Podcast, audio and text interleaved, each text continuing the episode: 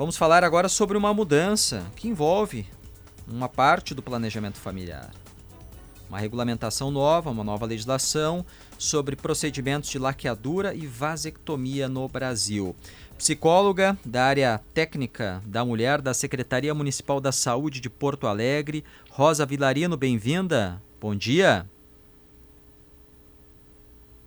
Todos os ouvintes, a Leandro, bom dia. Bom dia. Bom, as mudanças elas são maiores para as mulheres. O que muda na prática, no dia a dia das mulheres no SUS em Porto Alegre, para aquelas que querem fazer a laqueadura? Sem dúvida, a, a, uma das principais mudanças e aquela que, que é um grande avanço, né, é a a possibilidade agora deixa de ser obrigatório o consentimento expresso de ambos os cônjuges né, na, naquela solicitação para realização tanto da laqueadura quanto da vasectomia. Né? Anteriormente, até enquanto estava a vigência a antiga lei, que é 9263 de 1996, ainda era necessário o consentimento expresso tanto do, da, do homem, no caso da mulher fazer lacadura, tanto da mulher, no caso do homem, para fazer a vasectomia. Então, agora, a partir uh, desse momento, de 2 de março, não é mais obrigatório o consentimento. Essa é uma, é uma, sem dúvida, um grande avanço que a gente tem. E outro é a mudança com relação à idade mínima para a realização dos procedimentos, que era 25 anos, ou dois filhos vivos, e a partir dessa nova lei é 21 anos. E a outra mudança é a possibilidade, né, a permissão de se poder fazer a laqueadura da mulher no momento do parto. A, a lei anterior ela, ela, ela tornava proibida essa, essa, esse procedimento. Agora ele é permitido, mas isso não quer dizer que ele vai acontecer em todos os casos. O que a gente precisa trabalhar e já vem trabalhando uh, desde o momento que essa lei foi, foi assinada e divulgada, Uh, a gente vem trabalhando com as unidades de saúde e com os hospitais para qualificar esse atendimento das mulheres, oferecer, assim como já são oferecidos, né, uh, os diferentes métodos contraceptivos que são disponíveis, a gente também trabalhar agora na, na, na discussão com relação à a, a, a laqueadura. Então, todos os métodos devem ser ofertados ao longo da, das consultas na rede de atenção primária e, a, e agora, e também ao longo do pré-natal, para ela ter conhecimento. E, e, e, um outro ponto importante que a gente precisa levar em conta é que uh, a gente está falando aqui tanto da laqueadura quanto da vasectomia, que são procedimentos de esterilização considerados irreversíveis. Então, é, esse ponto é bem importante. A, a, a escolha ela deve ser muito consciente e baseada é, com sustentação em diversas informações sobre todos os métodos existentes para a gente evitar um, aqui que a, a, a, usuária, o usuário façam um procedimento uh, de esterilização definitiva precocemente. E como então, tem, vai ter algum tudo... suporte para que se informe bem e que essa decisão seja tomada de forma consciente? Uh, sim, isso já existe, né? Uh, isso, já existe esse, o procedimento da, da laqueadura e da vasectomia, eles já existem no SUS há muito tempo.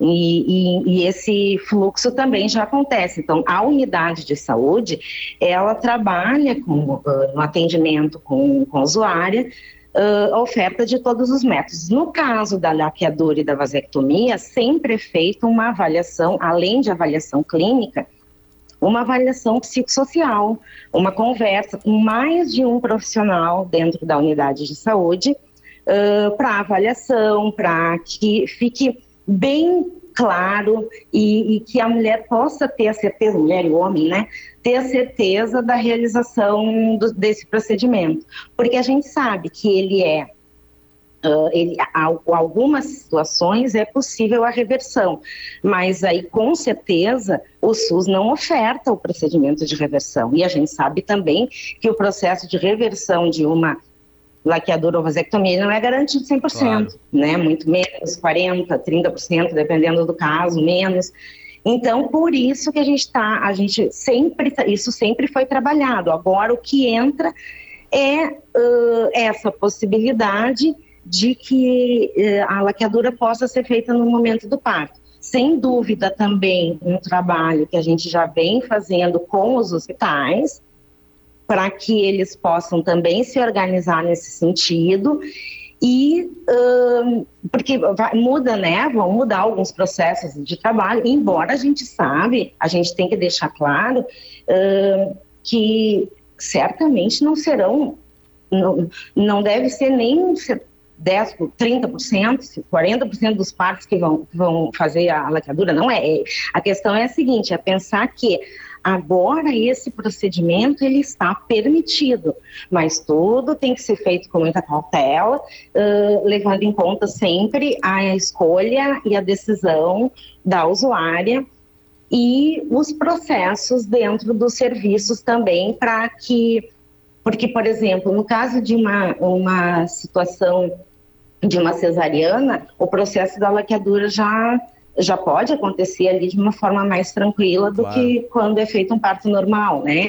Então são processos que os hospitais também tendem a vão se organizar e, e trabalhar nesse sentido. Uma coisa importante também que a gente tem outros métodos que também são ofertados e que a gente já vem trabalhando, que vem avançando muito com os hospitais, que é a inserção do DIU no, no, no momento do parto.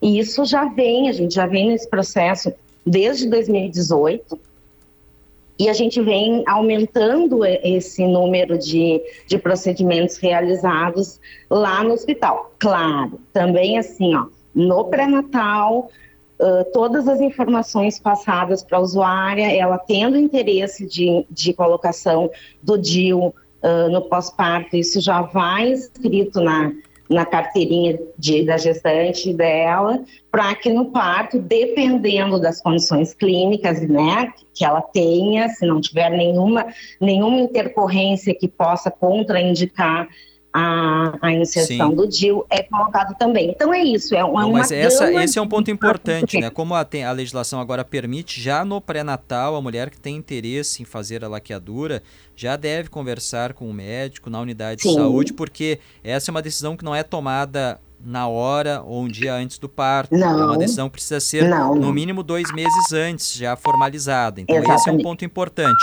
Uma outra dúvida que chega dos nossos ouvintes é em relação, além da idade que baixou agora, então a idade mínima é 21 anos, tem a exigência de número mínimo de filhos para fazer ou a vasectomia ou a laqueadura pela nova legislação? Conforme consta na lei, é, a, a, lei coloca que é 21 anos a idade mínima ou dois filhos vivos. Ou dois filhos, é um ou, ou outro. Dois, é isso que uhum. consta. É isso que consta tá. na, né, na leitura, na, na expressa da lei, é assim que está colocado. Tá. Então, em tese, em tese, uma menina, uma mulher de 20 anos com três filhos poderia fazer, uhum. né? Em tese. Mas é isso, sabe? Sempre a gente pensar que a gente está falando de um procedimento de esterilização irreversível. E por isso a gente precisa uh, ter muito claro e fazer e esgotar as outras, as, as diversas outras possibilidades, né? E levar em conta também que tem casos de mulheres que a, a, a laqueadura ela é para lá de indicada em função dela ter tido muitos partos, dela. Uh, bom, aí eh, isso, isso já se facilita na hora do parto, sendo que a gente precisa sempre pensar isso, né? Isso bem trabalhado lá ao longo do pré-natal, tendo sido feita essa avaliação, com os documentos.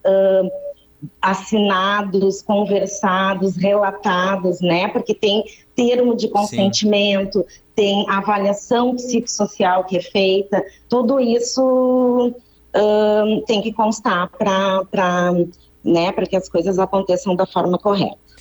Rosa Vilarino, psicóloga da área técnica da mulher da Secretaria Municipal da Saúde de Porto Alegre, muito obrigado. Bom dia. Bom dia, obrigada pela possibilidade de passar essas informações.